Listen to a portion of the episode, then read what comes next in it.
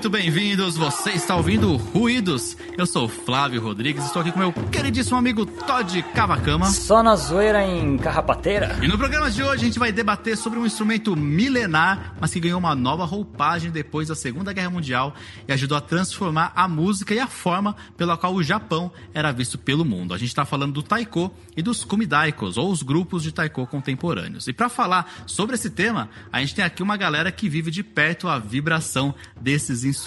O primeiro deles é o Rafael Garcia. Ele é mestre e doutorando em artes da cena pela Unicamp e membro do Hibiki Wadaiko de Marília, onde ele desenvolveu a sua dissertação, O Corpo na Arte do Taiko Contemporâneo. Tudo bom, Rafa? Tudo bem, é um prazer. E também a gente tem aqui o Jun Aoyama, o tocador e sensei do Kawasuji Seiryu Daiko de Atibaia e também do Wadan Taiko Ensemble. Tudo bom, Jun? Tudo bom, e aí? Muito obrigado pelo convite e é uma honra estar aqui presente hoje. E por fim, também membro do Kawasuji Seiryu Daiko e do Wadan, recebemos aqui com a gente o Lincoln Sugiyama. Tranquilo, Lincoln? Beleza na represa, tranquilo. Prazer imenso estar aqui com vocês. É uma honra. Muito obrigado pelo convite aí. Para abrir nossos trabalhos, eu queria dizer antes de mais nada que esse é um assunto muito especial para mim, porque o taiko é o tema principal da minha dissertação de mestrado também, e tem sido um prazer poder falar e praticar o taiko junto com o pessoal do Kawasuji Seiryu Daiko aqui de Atibaia. Além disso, o Todd também tocou por muitos anos o taiko quando morava aqui. Então, todo mundo aqui tem ou teve uma vivência muito próxima desse instrumento. Eu me peguei lembrando, quando eu estava fazendo a pauta aqui do nosso programa, do quanto eu fui impactado quando eu assisti pela primeira vez uma apresentação de taiko, né? Todos aqueles movimentos, cores, a vibração. Foi uma experiência muito singular para mim e fez eu me apaixonar um pouco pelo instrumento, né? Então eu queria aproveitar essa deixa para perguntar para vocês se vocês se lembram um pouco da primeira experiência que vocês tiveram com o taiko. Pode ser a primeira vez que vocês viram ou tocaram. Como que foi? Vamos começar com o Rafa? A primeira vez que eu vi taiko, eu acho que eu tinha 7 anos, 8 anos de idade. Eu nasci e cresci no interior de São Paulo, Garça. A gente tem aqui uma festa, que é a famosa Festa das Cerejeiras, ou Cerejeiras Festival. E daí eu cresci assistindo um taiko. Então acho que a primeira vez que eu vi taiko mesmo, eu tinha 7 anos de idade. Eu até começo a minha dissertação falando sobre isso, falando desse primeiro contato que eu tive com o taiko, assistindo o taiko com 7 anos. Primeira vez que eu vi que meus olhos ficaram grandes, assim, que eu falei, nossa, eu quero estar tá lá. Tocando taiko, demorou um pouquinho depois desses 7 anos de idade. Me tornei ator, fui para Londrina, fui, enfim, fiz fiz o El, fiz artes cênicas. Só depois que eu me formei que eu fui pro taiko. Eu parei um dia e falei, eu acho que agora eu posso ir pro taiko. Falei, então bora. Essa é a hora.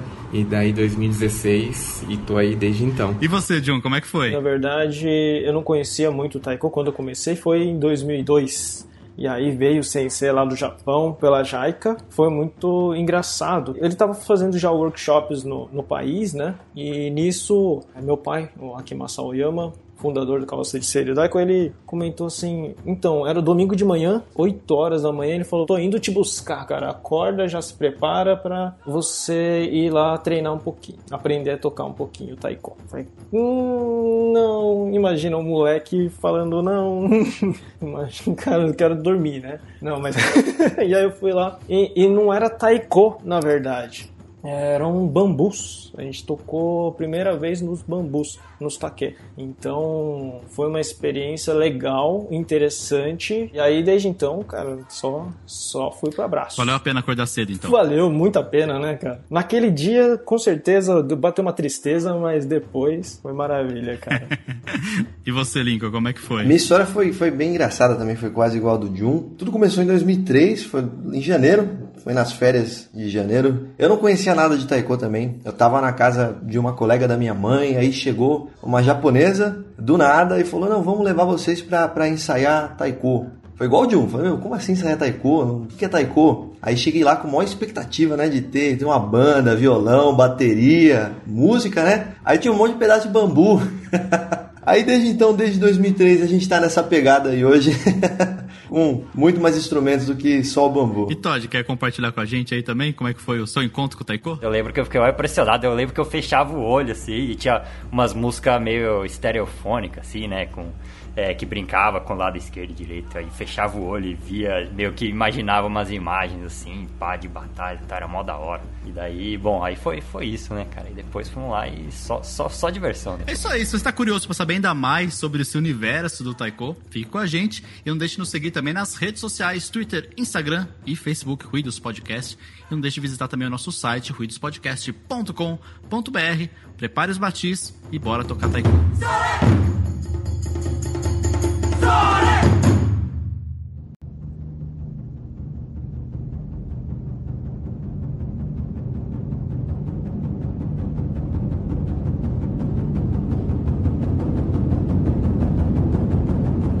começar contextualizando um pouco da história desse instrumento presente há muito tempo na cultura japonesa, que é o taiko. Taiko é um termo genérico usado para se referir a diferentes tipos de tambores tradicionais japoneses. Esses tambores estão presentes em muitas tradições japonesas, desde a música da corte imperial até os teatros no e kabuki, passando também pelo uso em cerimônias religiosas. Além disso, existem relatos dos usos dos tambores como formas de comunicação na guerra e até mesmo como marcadores das horas do dia. Mas o uso do taiko que a gente vai falar aqui é bem mais recente. Meados da década de 50, logo depois da Segunda Guerra Mundial, o baterista japonês Daihachi Oguchi, inspirado pela bateria do jazz e pela música popular ocidental, resolveu dar um novo uso aos tambores, colocando a percussão no primeiro plano das apresentações, inserindo ritmos complexos e com vários tocadores e tambores diferentes na performance. Assim nascia o Osua Daiko, o primeiro grupo de taiko contemporâneo que acabou influenciando toda uma maneira de tocar um instrumento. O Rafael fez um levantamento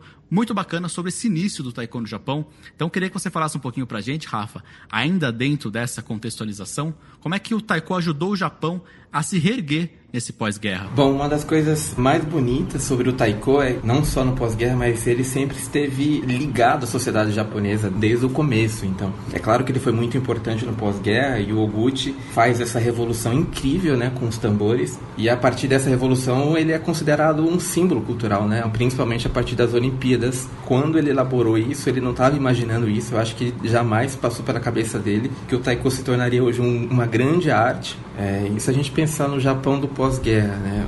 Duas bombas atômicas, a humanização do Hirohito, do imperador, e você tem esse caos no Japão, você tem essa loucura no Japão. Então você tem uma sociedade totalmente destruída. Tudo que começa a surgir no pós-guerra, década de 50 principalmente, tentando ressignificar a sociedade, tentando mudar a sociedade. E eu venho tento entender um pouco isso e observo um pouco o próprio taiko como parte dessas revoluções e dessa revolução.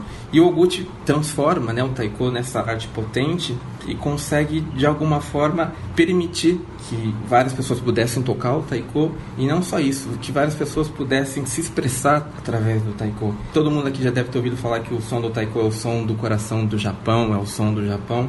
O som do taiko, a potência do som do taiko, essa força dos tambores japoneses surgiu né, nesse pós-guerra como um símbolo de, de, reconstrução, de transformação de alguma forma, para tentar dizer ao mundo estamos vivos, né? Tem até uma frase do Toguchi que eu acho que ajuda a ilustrar isso tudo que você falou, que eu gosto bastante, que ele fala, né? O humor de todos estava sombrio após a guerra, e tocar música ajudou a manter o ânimo das pessoas elevado. Agora, vindo para esse lado do oceano, o desenvolvimento dos grupos de taekwondo no Brasil tem muito a ver com a visita do sensei Yukihisa Oda, que veio para cá em meados dos anos 2000 pela JICA, a Japan International Corporation Agency, e ensinou o estilo Kawasuji nas colônias brasileiras. O Sensei Oda foi responsável pela criação de muitos grupos aqui no Brasil, entre eles o Kawasuji Seiryu Daiko. Jun, conta pra gente como é que foi esse início do grupo de vocês, dessa visita, desse contato com Oda. Na verdade foi sensacional e ao mesmo tempo um pouco assustador, porque imagina um sensei lá do Japão, cara todo estiloso, tá ligado? Cabelo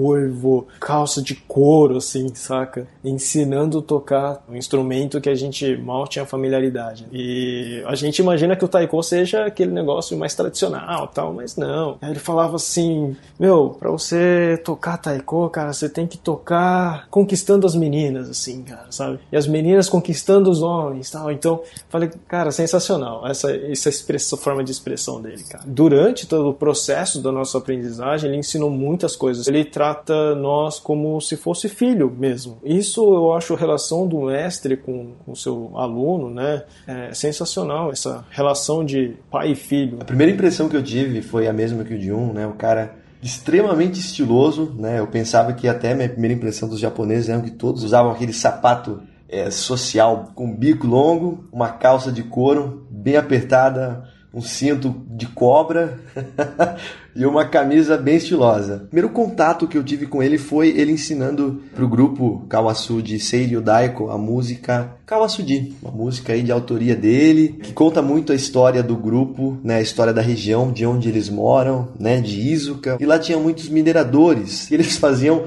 o movimento de de estar tá escavando mesmo uma mina, né, tá fazendo uma escavação aí, abrindo buraco e transformou isso, esses movimentos, esse estilo, né, toda essa história da região no taiko, ele colocou no taiko. Ah, foi a primeira música que eu aprendi com ele. Meu primeiro contato com ele foi esse, cara. E, meu, é como o Jun falou, né? Bem depois dessa época, e já quando eu, estava adulto, eu tive um contato muito mais forte com ele. Ele me tratava como filho, né? Até hoje, ele ensina todo mundo como se fosse um filho. E isso que é o bacana, né? Por isso que com a vinda dele aí o taiko se propagou no Brasil de uma maneira que eu acho que nem ele esperava. Aqui da região, se a gente pega Bauru, grupos de Bauru, grupos de Marília, Pastos, a gente tem uma rota do Oda que de alguma forma ajudou a fundar os grupos. Ele mudou tudo assim a partir dos anos 2000, né? Graças a ele que estamos aqui. Se a gente for dividir, né, períodos taiko brasileiro, pré-Oda, pós-Oda. Então, existe essa divisão e ela é bem marcante, assim. Agora vamos falar um pouquinho, então, dos tambores que são usados na apresentação de um grupo de taiko, né? Falando de maneira geral, os taiko são feitos de madeira e pele animal, mas tem diversas variações, né? Do tipo de madeira, o tipo de couro, o formato do tambor, enfim. Lincoln, Quais são os taiko mais comuns que a gente encontra aqui nos grupos brasileiros? No Brasil a gente tem uma variedade bem legal de taikos. Eu vou falar aqui um pouco dos mais tradicionais e seguindo uma linha aí do que não é considerado tambor, mas tem que estar tá dentro do taiko ali porque todo mundo já conhece, né? Já está comum. É, o principal é o okedodaiko, o símbolo do taiko, né? O okedodaiko é, é um dos tambores mais simples e mais é, legais de tocar, é o que tem um som que você consegue explorar muito o som com ele, né? Também de é madeira corda e couro animal. Temos também o Nagadodaiko, ele é com madeira, pele de animal, só que ele não tem a corda, são alguns preguinhos colocados ali no couro para prender né, o couro com a madeira. A fabricação do Nagadodaiko brasileiro é um pouco diferente do Nagadodaiko japonês. Aqui no Brasil ele é feito como se faz mais ou menos um barril, né? São várias tiras de madeiras prensadas uma do lado do outro ali, deixando com uma forma redonda. E feito isso é colocado o couro ali com as preguinhas. No Japão, os nagados que eu tive contato é uma madeira só. O fabricante do taiko lá olha a árvore que tem um, tamanho legal, né? corta um pedaço e dali vai tirando todo o miolo né? e formando o nagador em uma madeira só. Então não tem é, é, madeira colada igual a gente tem aqui no Brasil, madeira prensada. E isso com certeza modifica muito o som. O shimedaiko ele é um dos menores instrumentos, é um dos menores taikos que a gente tem. E a gente aqui no Brasil tem uma variação de shimedaiko com ferro, né? com parafuso e o shimedaiko com corda que é madeira, corda e couro, pele animal. Aí a gente aperta ele afina no braço, na mão. Hiradaiko, o Hiradaiko ele tem alguns estilos, algumas modalidades também, mas ele é semelhante aí com o Nagadodaiko. A diferença é que ele é um pouco mais achatado. Ele tem o Hiradaiko um pouco maior, o Hiradaiko menor, o Hiradaiko com uma base diferente, então é um taiko bem versátil. Você pode utilizar de várias maneiras. O Odaiko, todo mundo conhece também, é bem tradicional. Praticamente todos os grupos possuem o Odaiko, que é o maior tambor que a gente tem dentro do conjunto de taikos. O daiko ele tem variações de tamanho, pode ser só madeira, parafuso e couro, ou também pode ser com madeira, corda e couro. Se você for ver, todos os taikos aí se parecem um com o outro. Tirando o shimedaiko totalmente de parafuso, os demais ou é com corda, couro e madeira, ou só madeira, couro e o preguinho. Esses são os mais comuns, Flávio. Esses são os mais utilizados aqui no Brasil. Claro que a gente tem algumas variações do okedodaico. Ele pode ser usado com uma alça que a gente coloca no, no, no, ombro, né? E toca ele suspenso aí, totalmente ligado ao nosso corpo, que a gente chama de katsugi. Né? Também se é um taiko um pouco mais novo, a gente tem algumas, alguns acessórios que fazem parte da musicalidade do taiko, mas não é taiko, tá? Eu vou falar um pouquinho desses instrumentos que são extremamente conhecidos aqui no Brasil, praticamente todos os grupos tocam, né? O primeiro deles é o fouet, a flauta de bambu, todo mundo conhece aí, já, já deve ter ouvido aí alguma vez na vida tocando taiko, aquele sonzinho da flauta ou aquele sonzinho de meditação que você coloca no podcast, né? E tem aquela flautinha de bambu. Muitas delas é o fouet. O fouet ele tem uma variação em números, né? Tem foi número 1, 2, 3, 4, 5 até o 10. Lembrando que quanto maior o número mais agudo, quanto menor, mais grave a sonoridade. Chapá. O chapá ele é um pratinho, né? todo mundo conhece, conhece como pratinho. Ele é literalmente um par de pratos, você encaixa no dedo e toca ele. Ele sai um som metálico bem bonito aí para fazer um acompanhamento de músicas mais alegres. Jangará, Jangará é um instrumento também bem conhecido aqui no Brasil. Ele é basicamente o pai do chapá, porque ele é um pouquinho maior que o chapá, né? É a mesma coisa se você for parar para pensar um prato, porém ele é um pouquinho maior. O canê, canê ou chanchki, ele é um pouquinho difícil de explicar. Parece um pratinho que você segura com uma mão e você toca com uma baqueta. Essa baqueta ela também é bem tradicional, né? Ela é bem peculiar, né? A base dela, a baqueta em si, onde você segura, ela é feita de bambu e a pontinha parece um martelo. Esse martelo é feito de chifre de veado, de cervo, né? E é muito tradicional no Japão. Aqui no Brasil é um pouco difícil a gente encontrar. Né? A gente só consegue importando do, do, do Japão. Ryoshiki, Ryoshiki é aquelas madeirinhas que você bate uma na outra e sai aquele som bem gostoso. Muito gostoso naquelas músicas mais calmas, onde só tem a flauta, um tambor ali acompanhando e o toque daquelas madeiras. E o tekan. Tekan também foi um instrumento que popularizou bastante no Brasil. O tekan ele é um instrumento inteiramente de ferro, de metal, bem pesado. Do grosso modo falando, ele parece um escapamento de carro.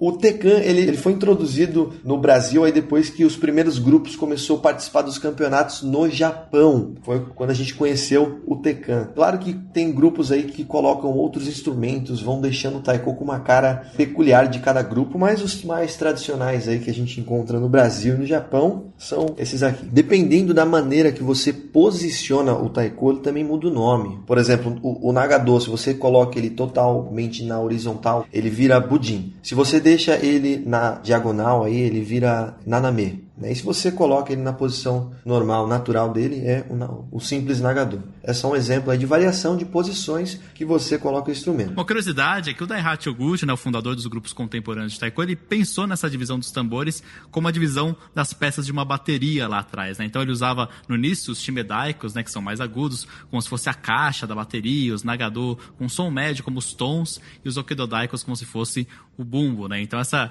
essa divisão hoje não é muito respeitada, né? não acontece hoje em dia, mas é legal para a gente entender um pouquinho da cabeça dele, né? Como é que ele pensou essa divisão do som lá atrás. Agora, falando do repertório. Rafa, os grupos de taiko costumam tocar sempre as mesmas músicas? Existem aqueles, para usar um termo do jazz até, né, standards, que aparecem em todos os grupos?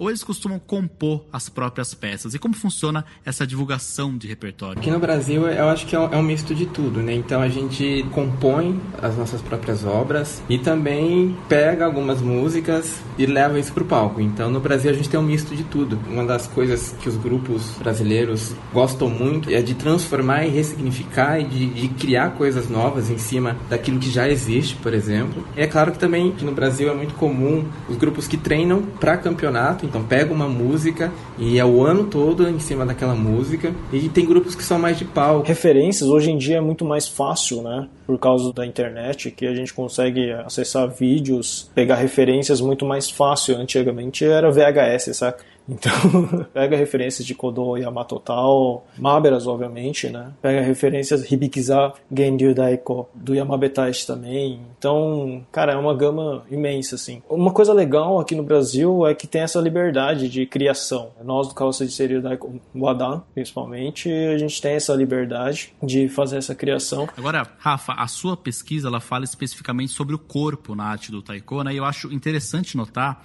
até com o contato que eu tenho tido com o pessoal do Kawasuji, essa preocupação mesmo com a plasticidade do movimento e com o corpo de maneira geral, né? A gente pode dizer que a lógica que rege o taiko é bem diferente da nossa música ocidental, né? No sentido de que o som e o corpo que produz o som não são vistos como coisas separadas. É mais ou menos por aí, você imagina? Se a gente seguir essa ideia, né, essa filosofia japonesa que corpo e mente não são separados, né? Eu venho falar que o corpo e o instrumento também são não, não são separados. É claro que eles se separam em determinado momento. Eu trago o mar, por exemplo, eu tenho tem um momento que eu falo sobre o mar e penso sobre isso, né? O mar é esse espaço vazio, não é um espaço vazio, mas é um espaço onde tudo pode vir a ser.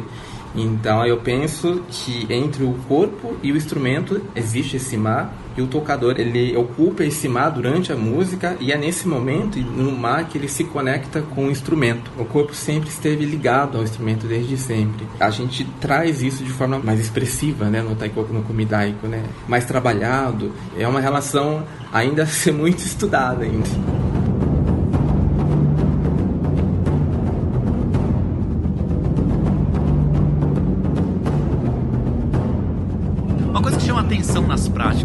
Orientais de maneira geral, e não poderia deixar de ser diferente com o taiko japonês, é a filosofia por trás dela. Não é um fazer por fazer. Né? Todas as práticas buscam objetivos maiores, transcendentais, a gente pode dizer. Né? O manual de taiko, estabelecido pela Confederação Japonesa de Taiko, traz, por exemplo, lemas como desenvolver um corpo vigoroso, a coragem, a determinação e o espírito inabalável, implantar o sentimento que preza o respeito e a filosofia de humildade e eficácia.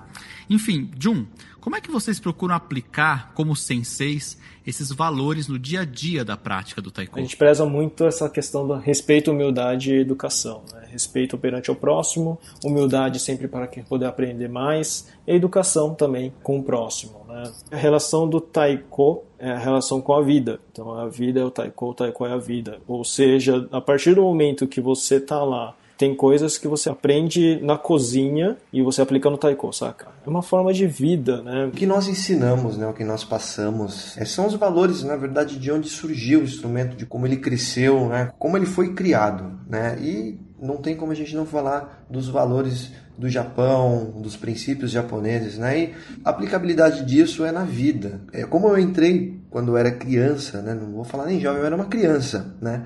Eu cresci com toda essa filosofia, isso foi bom. É, são as coisas boas que eu, que eu tento passar para os alunos, né, para quem está tá vindo para aprender. Toda essa questão do respeito, questão da, da humildade, também essa questão da hierarquia, né, você entender ali toda a parte hierárquica né, do, do, do grupo. É, é, muito legal. Quando eu aprendi né, é, é, o taiko, quando eu comecei, antes de começar a tocar o taiko, a gente chegava, né, fazia a limpeza da sala, a partir da limpeza da sala fazia a organização dos instrumentos, fazia a limpeza dos instrumentos, né? Se tivesse que fazer uma manutenção rápida ali de apertar um, um, um shimedaiko ou tá fazendo uma manutenção no, no okedodaiko, a gente fazia essa manutenção e depois de tudo isso a gente começava a tocar o taiko. Então é assim, é toda uma questão de respeito que você tem com o instrumento. Além de ter o respeito com todos, que estão ali do seu lado tocando, você tem que ter também o, respeito máximo ali com o instrumento também, né? Agradecer, né? A madeira que foi cortada,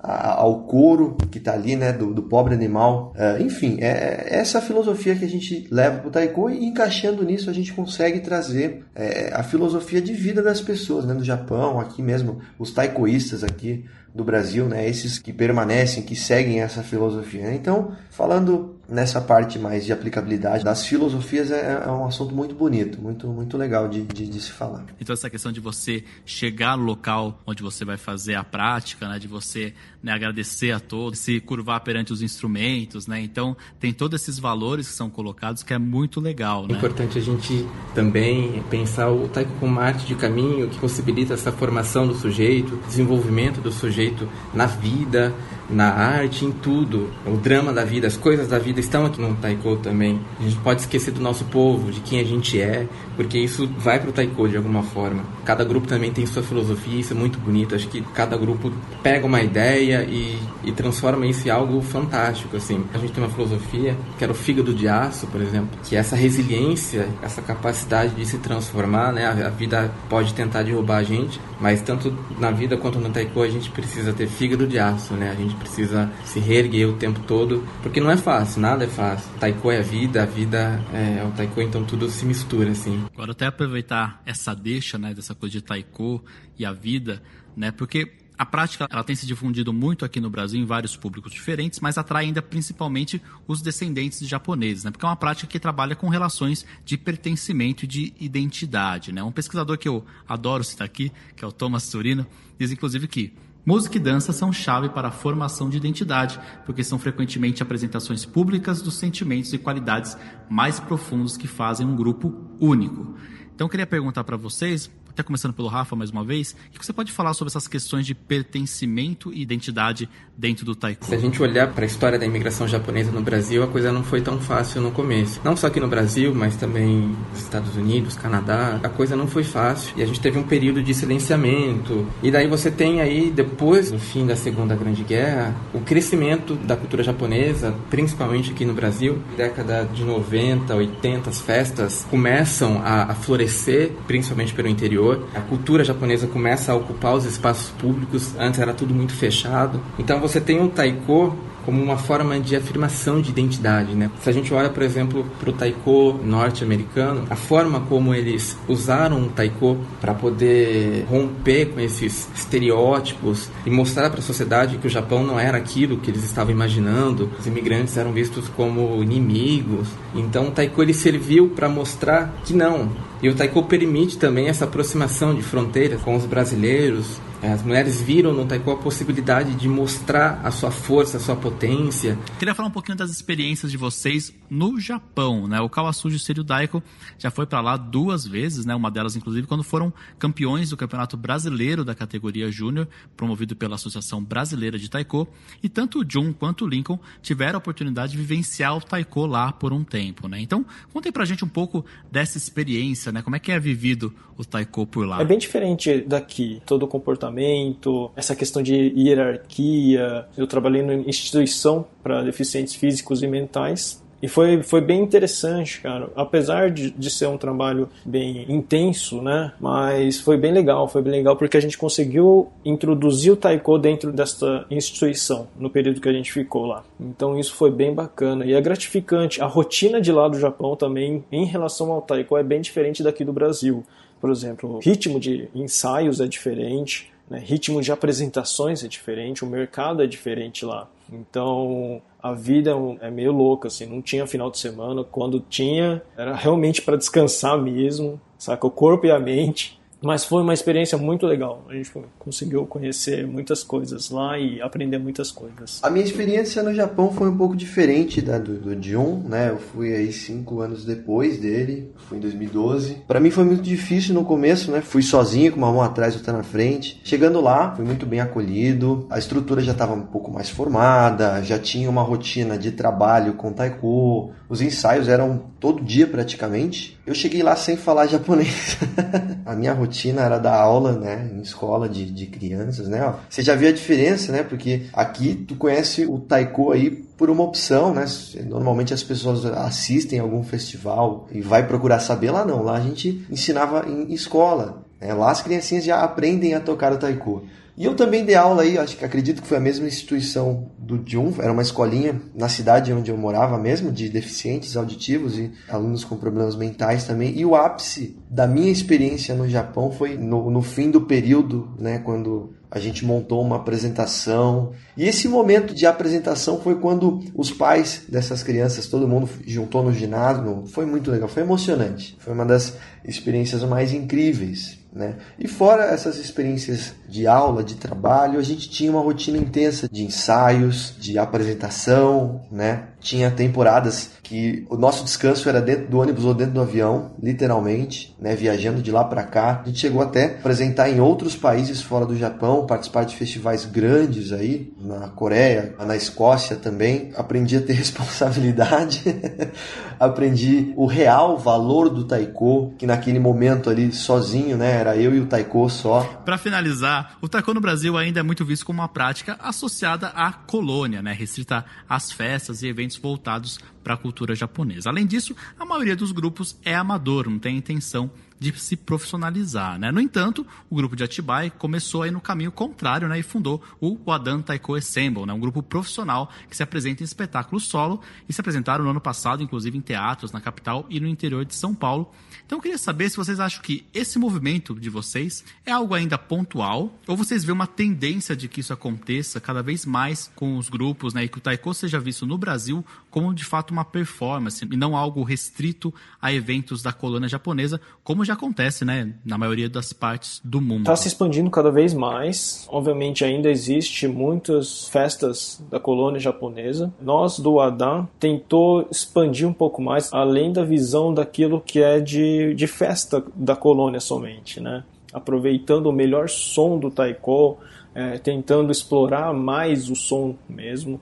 Por isso nós fizemos o Ecos Divinos, ainda estamos com projetos de mais espetáculos, de teatro. É que teatro realmente tem um custo muito elevado, necessita de uma equipe muito grande também. Então isso vai encarecendo e nem todos grupos têm essa possibilidade. Graças a Deus, nós temos esse suporte, assim, conseguimos esse suporte e tal. Eu acredito que a tendência é essa. Já não é fácil construir uma música. Agora imagina construir um espetáculo e, e levar ele para o palco com luz, com tudo. Só que está acontecendo. Eu, eu, vejo muitos grupos propondo isso, se arriscando a isso, estão indo cada vez mais para esse caminho levando o taiko para além da, desse lugar, festa. É, acredito que esse movimento aí não é pontual não, tá? É a tendência aí do, do taiko no Brasil, trazer uma história, né? Formar uma história com músicas, né? Acho que esse é o ponto chave aí quando você monta um espetáculo. Eu falo por mim, quando eu comecei o taiko, cara, era algumas vertentes, era ou você treinar para campeonato ou apresentação, que para mim é um pouco diferente de espetáculo, né? Só você subir no palco, lá tocou uma, duas músicas, pô, acabou. E o festival, festival de cidade, festa das flores e morangos aqui de Atibaia, né?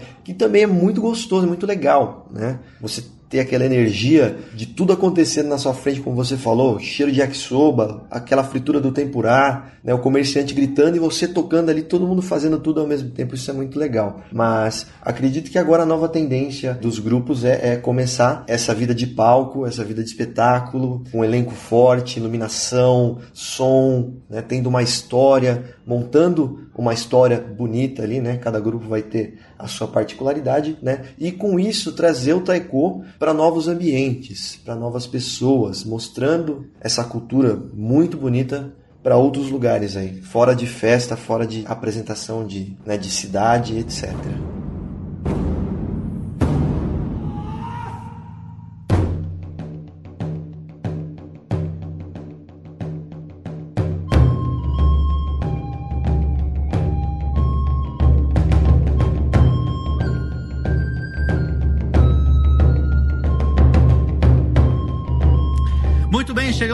final do nosso programa, infelizmente.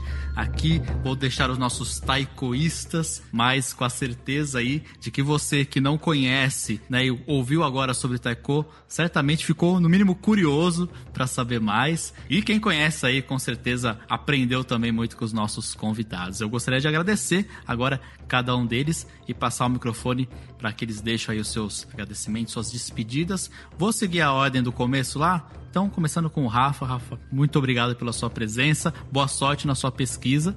E tamo junto aí. Fiquei muito feliz com o convite. Muito, muito obrigado. Obrigado a todos. Sigam Ribico Adaiko, Instagram, Facebook. Muito obrigado. E passando agora pro Jun, Jun Aoyama por favor, seus agradecimentos. Obrigado mais uma vez aí, Flávio, Todd. Realmente é uma honra aí estar entre vocês. Bom, se quiserem conhecer um pouco mais aí o Adan, o Adan Taiko Ensemble, tem o nosso site www.adan.com.br e o nosso Instagram, o Adan Taiko Ensemble. E aí, se quiserem dar uma curtida lá, por favor. E agora agradecemos também a participação do nosso querido Lincoln. Valeu aí por todo o conhecimento compartilhado sobre o Taiko aí com a gente. Valeu, Lincoln. Agradeço imensamente aí, muitíssimo obrigado. Foi um prazer enorme estar aqui com vocês. É sempre bom compartilhar aí, né, de taiko, falar um pouco dessa arte aí, bem bacana. É, agradeço aí todos, galera de Atibaia e região aí, que quiser conhecer um pouco dessa arte, né, tocar o taiko, é só procurar o Adam nas redes sociais e manda uma mensagem pra gente lá que responderemos o mais breve possível. Muito obrigado. E se você quer falar com a gente do Ruídos, você pode mandar um e-mail, que é qual, Todd? ruidospodcast.gmail.com Não deixe também de conhecer o nosso site com todos os nossos episódios, que é ruidospodcast.com.br Estamos também nas redes sociais, Twitter, Facebook e Instagram. Procura lá, Ruídos Podcast, que a gente continua o papo por lá, tá certo? Um grande abraço a você que nos ouviu até agora e até a próxima. Valeu! Falou!